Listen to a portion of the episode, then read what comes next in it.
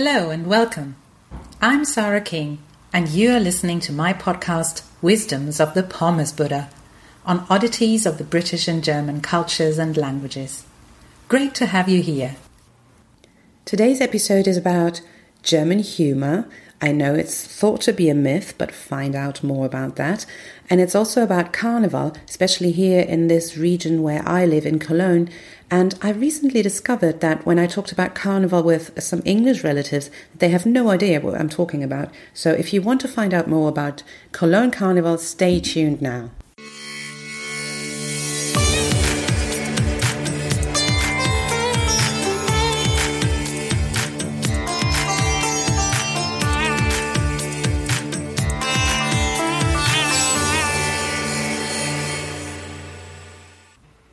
As the end of the carnival season is drawing near, Cologne is preparing for six days of celebration.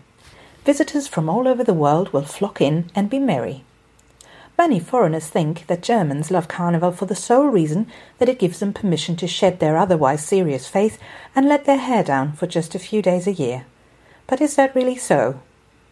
Germans are known throughout the world for many good things. A sense of humour isn't one of them. I've come across this prejudice several times in Great Britain and Australia. While it may be true that it is not a forte of the German soul to laugh about oneself as systematically as the British do, it would be wrong to say that all Germans go to the basement to laugh, as a German saying goes. It is true that, even in laid back Cologne, people generally seem to have a certain sense of self righteous entitlement, which I call Anspruchshaltung, for example, complete strangers will pass judgment on anything and everything, from the way you raise your child to the way you ride your bike, not to your face, but loud enough to make sure you hear. The concept of queuing in Germany is replaced by the concept of if I cheat my way in front of you, I'm first and you're stuffed, hard cheese. This is just as annoying to many Germans as it is to foreigners. And yet, humour, in my opinion, is the one thing that unites the world. A German friend of mine who recently spent the better part of two years on an aid mission in Afghanistan told me how he ditched all the official advice about treading on eggshells with topics such as sex, religion, and politics. Despite being a non smoker, he decided he'd use cigarette breaks to befriend his Afghan colleagues and just have a good laugh with them. They came to deeply respect him for being the only person to show a true interest in their lives.